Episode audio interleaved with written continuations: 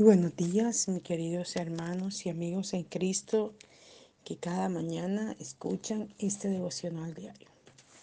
Saludo fuerte a todos los hermanos de los Estados Unidos, Canadá, España, República Dominicana, que siempre están escuchando, Perú también están escuchando siempre nuestro devocional. Tenemos fieles oyentes desde esos países, hermanos en Cristo cuales estamos orando mucho por ustedes, declarando una palabra de sanidad, de restauración, de provisión, de puertas y cielos abiertos para todos ustedes, de restauración de los hogares. Esta mañana vamos a hablar de la doble porción del Espíritu que Dios necesita que haya en nosotros. Y quiero que vayas a Números capítulo 11. Números capítulo 11. Allí Dios tomó de ese el espíritu que había en Moisés, del espíritu de Dios que había en Moisés, y lo puso sobre los ancianos. Vamos a ver lo que dice la palabra. Número 11 del 16. Convócame a 70 dirigentes de Israel y reúnenos en el tabernáculo para que se presenten contigo. Yo descenderé y hablaré contigo allí y tomaré del espíritu que hay en ti y lo pondré también en ellos. Ellos te ayudarán a llevar la carga de modo que no tengas que hacer este trabajo solo. Y dile a la gente que se purifique, porque mañana tendrán carne para comer. Diles, el Señor ha oído sus lloriqueos acerca de lo que han dejado en Egipto y les va a dar carne. Comerán carne no por un día, ni dos, ni cinco, ni diez, ni veinte. Durante un mes entero tendrán carne hasta que la vomiten por las narices, porque han despreciado al Señor que está aquí entre ustedes y han suspirado por Egipto. Pero Moisés dijo, solo los hombres suman seiscientos mil mujeres y niños aparte, y a pesar de eso les promete carne durante todo este mes. Aunque matáramos todos nuestros rebaños, no tendríamos suficiente. Habría que pescar todos los peces del mar para cumplir tu promesa. Entonces el Señor dijo a Moisés, ¿cuándo he sido débil? Ahora verás que mi palabra se cumple. Y Moisés salió del tabernáculo e informó al pueblo de las palabras de Jehová.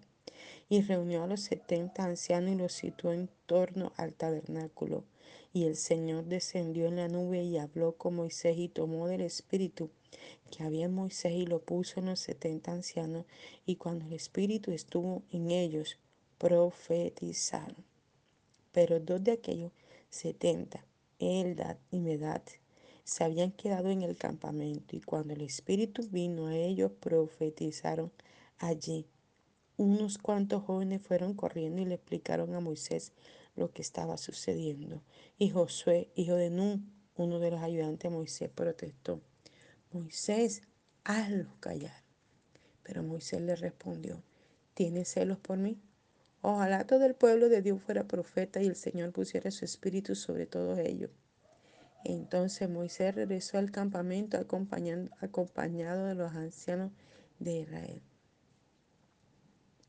El Señor envió un viento que arrastró codornices de la ribera del mar y las dejó caer en el campamento y en todos sus alrededores. Había codornices en todas direcciones y distancias de un día de camino y hasta casi un metro de altura. Así pues el pueblo tomó y mató codornices durante todo el día y la noche y todo el día siguiente. El que menos recogió diez montones y las extendieron en el campo para secarlas. Pero en cuanto empezaron a comer carne, la ira de Dios se levantó contra el pueblo y mató a gran cantidad de ellos con una plaga.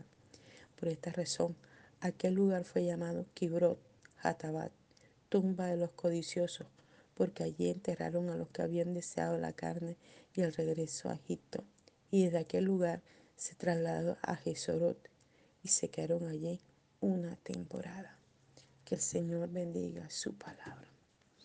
Es una palabra muy fuerte realmente Dios toma del espíritu que él mismo puso en Moisés para que Moisés fuera vigoroso, fuerte, saludable y pudiera cumplir el propósito por el cual el Señor puso a Moisés para sacar ese pueblo de la esclavitud, del problema, de la dificultad, de la adversidad, de la situación difícil. Lo sacó de pecado, de adulterio, de fornicaciones, de, de adicciones, lo sacó de miles de cosas que el pueblo tenía. Pero usted lee la Biblia, usted lee estos capítulos y se da cuenta que luego ellos duraron 400 años, mire esto, 400 años en esclavitud. Y ellos clamaban por ser libres. Y Dios saca a Moisés del confort, de la tranquilidad, de donde está Moisés, porque Moisés, a pesar de que era uno de los hijos de Israel, eh, para que no lo mataran, su mamá lo pone en el río cerca donde se bañaba la hija del faraón. Y la hija del faraón lo coge para ella y lo cría como hijo suyo. O sea, Moisés estaba súper bien, estaba en la realeza, no le faltaba nada, todo lo tenía. Mas, sin embargo, el Señor lo escogió de ahí y lo sacó acá a pasar necesidad, a pasar situaciones difíciles por amor a todos esos seis mil hombres con sus mujeres y sus hijos para sacarlos de la esclavitud donde estaban. Y Dios los saca y los va llevando.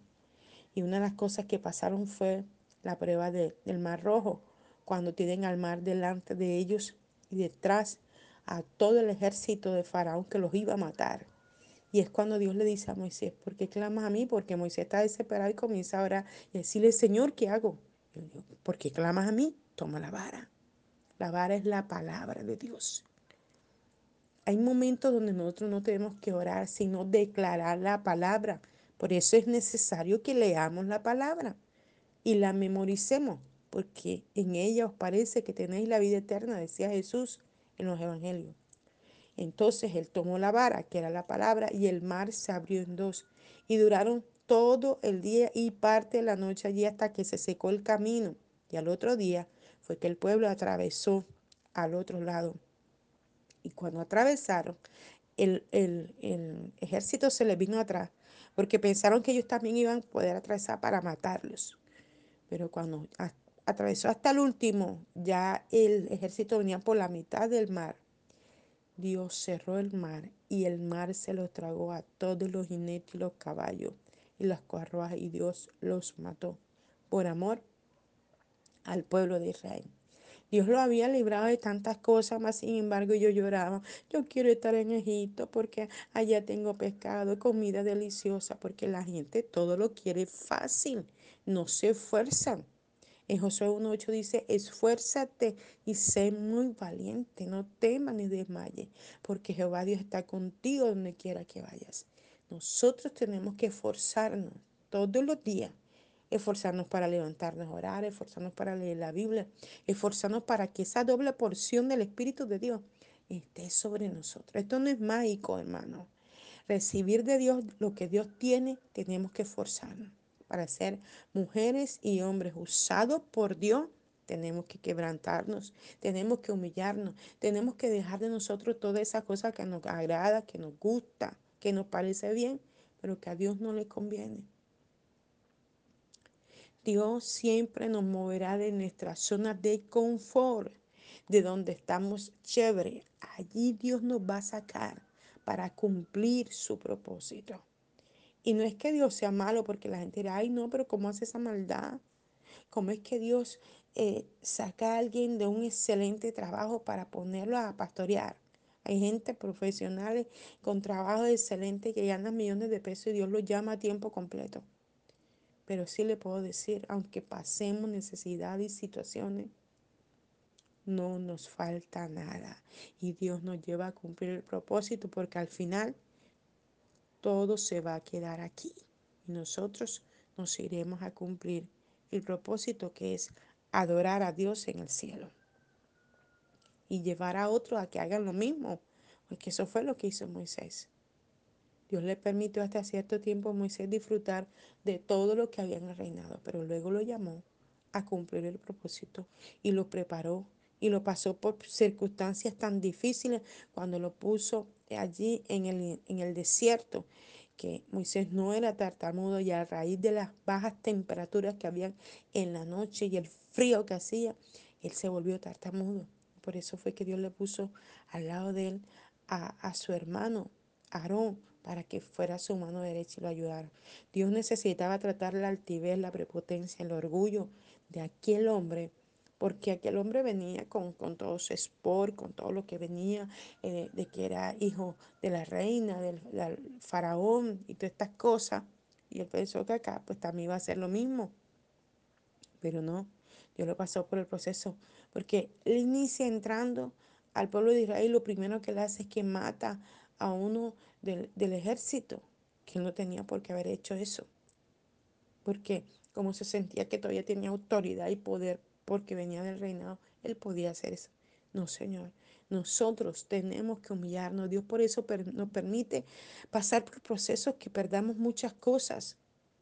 Puede ser la familia, una heredad, una herencia, un trabajo, no sé cuántas cosas Dios a ti te ha permitido eh, que pierdas en tu vida, ¿verdad? La relación con un hijo, eh, eh, no sé, el divorcio, tantas cosas. Dios permite situaciones como esta en nuestras vidas para limpiarnos, purificarnos, santificarnos, tratarnos, porque a veces somos altivos, prepotentes, orgullosos. Creemos que no nos merecemos todo y no es así. Nosotros tenemos que dejar que el Espíritu de Dios nos trate para luego traer todo. Este ejemplo lo vemos en Jot. Jot era uno de los hombres más millonarios de su época y un día lo perdió todo. Perdió la finca, el ganado, perdió los hijos. Lo único que le quedó fue la mujer. Y la mujer le dijo, maldice a Dios y muérete. Y él dijo, Jehová Dios dio, Jehová Dios quitó, sea el nombre de Jehová bendito. Y entró en un, preso, un proceso de tratamiento donde los amigos lo acusaban y donde los amigos decían cosas. Allí Dios lo estaba tratando. Y luego Dios le devolvió el doble de todo lo que había perdido. Dios en este año nos va a devolver el doble de todo lo que el año pasado perdimos. Pero debemos dejar que el proceso de Dios se cumpla en nosotros. Entonces vemos, ¿verdad? Esta doble porción del Espíritu Santo que el Padre quiere entregarnos a nosotros. Dios tomó de su espíritu que había sobre Moisés y lo puso sobre los ancianos, ¿verdad?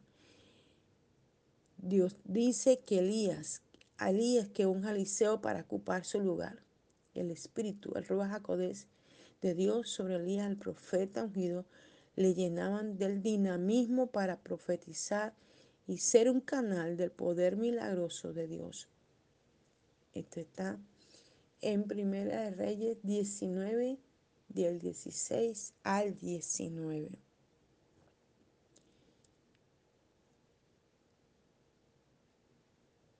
También lo encontramos en Segunda de Reyes 2, versículo 9. La asombrosa perspectiva que, que aprender aquí no es que Eliseo quisiera ser mayor que Elías. En cambio, Eliseo sencillamente desea tener más del Espíritu que ha encontrado anteriormente en, en Elías. Sin estar satisfecho con el lugar en que le dejó su mentor Elías, Eliseo desea avanzar más con Dios. De cierto, de cierto digo, el que en mí cree las obras que yo hago, él las hará también y aún mayores hará, porque yo voy al Padre. Juan capítulo 14, versículo 12. Jesús lo dijo. De cierto, de cierto digo, el que en mí cree las obras que yo hago, él las hará también y aún mayores. Mira este secreto tan importante de la escritura. El que cree en Él, tenemos que creer en el Señor constantemente. La incredulidad hay que sacarla de nuestra vida. Y Él dice, y este hará cosas mayores que las que yo hice. A eso estamos llamados. Tenemos que dejar ese evangelio normal que tenemos, ese evangelio natural, ese evangelio de que avanza como, como, como estaba aquí el pueblo de Israel en Números capítulo 11, quejándose y quejándose, quejándose. Cuando tenemos el poder para orar y declarar la palabra y traer del mundo espiritual al mundo natural lo que nos corresponde, lo que es nuestro, lo que Dios ya dejó para nosotros a través del sacrificio de la cruz. Él dijo, hecho está. La palabra que usó creo que fue en arameo o en hebreo, telestai, telestai, ¿Qué significa hecho está. Y el hecho está, es que todo está hecho. Pero nosotros, la incredulidad o la fe que tenemos es tan ínfima, tan pequeña, que no nos deja ver mucho más allá de lo que podemos eh, hacer y ver en el Señor. Dios es el dueño del oro y la plata, Dios es el dueño de las empresas, Dios es el dueño de todo. ¿Qué necesitas? Solo tienes que venir al Señor, solo tienes que rendirte, solo tienes que creerle, solo tienes que declarar la palabra y traer lo que Dios quiere entregarte conforme a su voluntad. Señor, yo necesito un empleo, Él te dará el mejor, aunque tú consideres que el mejor es otro, porque está en un barrio tal o un pueblo tal o una nación tal con tanto dinero.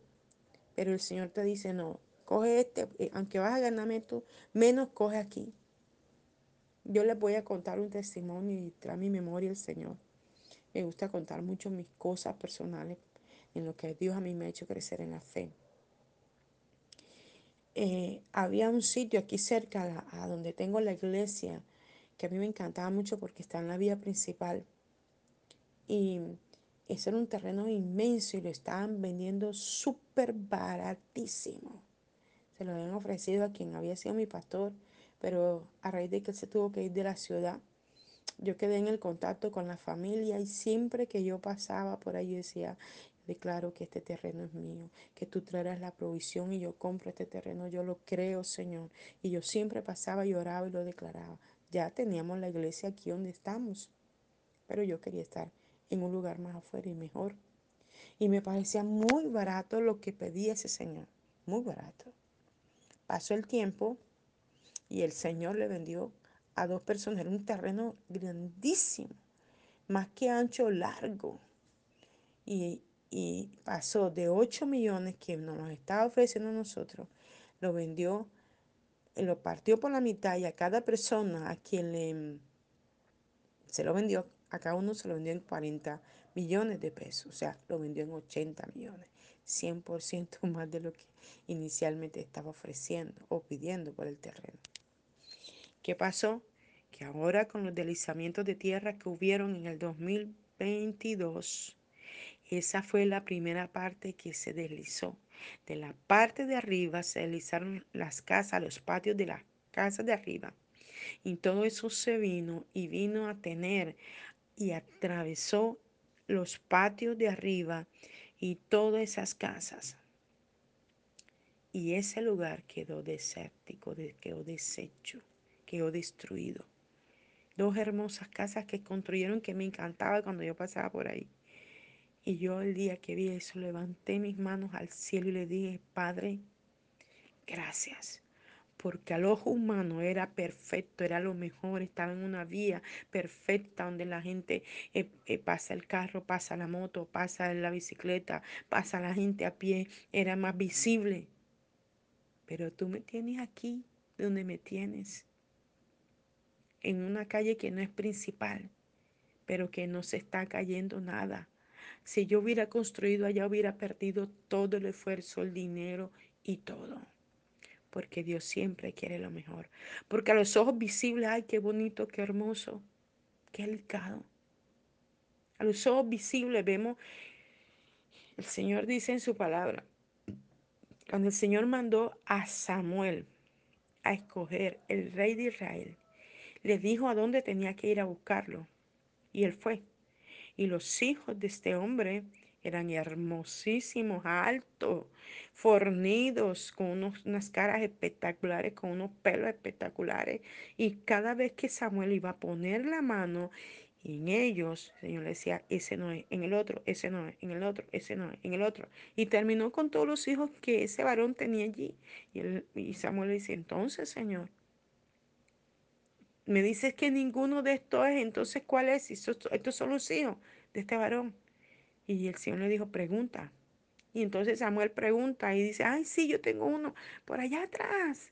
Porque es que ese que estaba allá atrás no era hijo del matrimonio. Aquel flaquito, aquel que, ay, nadie le da importancia, maluquito. Ese era el que Dios había escogido para ser el rey de Israel. Pero ese maluquito, ese flaquito, ese que, que todo el mundo lo tenía como nada, que le hacía el fo, ese era un hombre de altar, ese era un hombre que adoraba a Dios, ese era un hombre que tenía un corazón hermoso para Dios. Ese era un hombre que se, se volvió diestro porque él allá atrás, en la finca allá atrás, cuidaba las ovejas de su padre y se volvió diestro en la batalla, peleaba por las ovejas, mataba al oso y al león, los, que, los animales eh, que, eh, que se acercaban a comerse las ovejas de su papá, él los mataba y él tenía una quijada y con esa quijada de, de uno de los animales que había matado, mataba a los demás. Él se había hecho fuerte allí. Aquel flaquito maluco que, que la gente ay, la mira como nada, porque así nos pasa. Muchas veces somos despreciados por la gente. Muchas veces somos mirados como nada. Como, ay, esa mujer maluca, gorda, fea. ¿Quién, ¿Qué hombre se afija en ella? O ese hombre maluco, feo, ¿quién se afija en él? No, porque este sí, porque no importa que sea maluco, porque sí tiene plata o, o tiene un buen trabajo. Yo he visto, hermano, caer a los cocos más altos. Eso es un, un, un decir costeño. Y yo conozco una, una mujer que se le metió en medio a una familia y le quitó el marido a la señora. Y esa familia sufrió mucho. Y el hombre trabajaba muy bien, tenía un salario muy alto. Le tuvo, esta mujer le tuvo tres hijos. Y hoy por hoy, después de tantos años, la mujer se tuvo que refugiar en un terrenito que le había comprado para su mamá. Y tuvo que dividir el terrenito y darle la mitad a la mamá y ella construir allí un apartamentico chiquitito. Y ahí está, con aquel hombre que después entonces ya lo despreció porque al hombre lo echaron del empleo, quedó desempleado. Entonces el hombre, ni la esposa ni la querida. Ya la querida no lo quería porque ya él no tenía empleo, ya no tenía cómo mandarle los sacos grandes de comida y todas estas cosas. Ahora viven allí pero no son marido ni mujer. Vive la recostado porque no tiene para dónde irse. Entonces son las cosas que uno tiene que pedir dirección a Dios. No dejarse llenar por lo que vemos, sino por lo que es la voluntad de Dios en la vida de uno. Entonces, cuando queremos esta doble porción del Espíritu Santo de Dios, dice, ¿verdad? Que el que quiere hacer la obra tiene que creer en Dios, Juan 14, 2, ¿verdad? Dice, la relación entre Elías y Eliseo es un tipo de la relación entre Cristo y el creyente. Al igual que Elías se va dejando a Eliseo con una sensación mayor para servir a Dios, así Jesús se va y envía su espíritu para ungirnos y hacer obras incluso mayores que las que él hizo. Cristo ha dejado el Espíritu Santo porque Él dijo, yo no lo dejaré solo, yo le dejaré al consolador, al paracleto, al ayudador, al Espíritu Santo, y Él lo guiará toda verdad. El Espíritu Santo nos va a guiar a la verdad, la verdad de, lo, de cada cosa que necesitamos, la verdad de profundizar en una comunión con Dios, la verdad de obtener lo que realmente nos va a hacer felices, no lo que nosotros podamos ver, porque nos dejamos engañar. La palabra de Dios dice, más engañoso que todas las cosas es el corazón del hombre, porque los sentimientos y las emociones, el corazón del hombre lo engaña. Lo engaña. Viene a mí como me engañó allí, pensando que era el mejor terreno, el mejor lugar. Y luego vi la destrucción de eso. Dios me libró de eso. No me proveyó el dinero para comprarlo. Me libró de haber perdido tanto allí. ¿Cuán grande es el deseo del Espíritu Santo en tu vida? ¿Cuánto deseas tú al Señor? ¿Un poco? ¿Nada? ¿Mucho? ¿Cuánto le estás pidiendo a Dios del Espíritu Santo en ti? Para orar más profundamente, para hacer milagros, para enseñar a otros, para servir a Dios. Eliseo recibió una doble porción él nunca olvidó la fuente de la poderosa unción que había en su vida. Reconoció que el Dios de Elías era su fuente.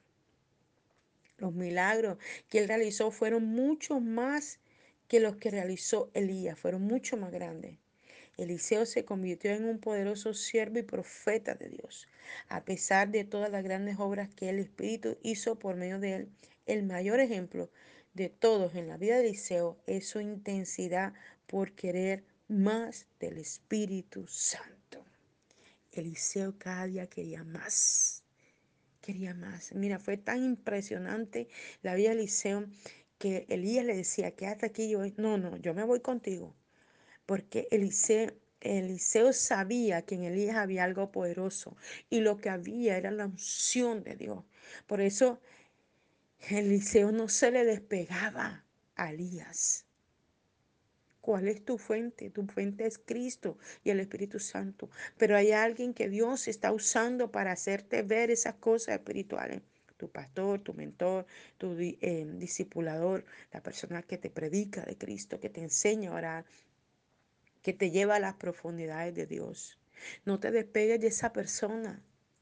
No dejes que nadie venga a ponerte cosas en la cabeza ni hablarte mal de esa persona cuando ha sido esa persona que te ha ayudado a comprender y a conocer lo que es Cristo y lo que tú puedes lograr en Él.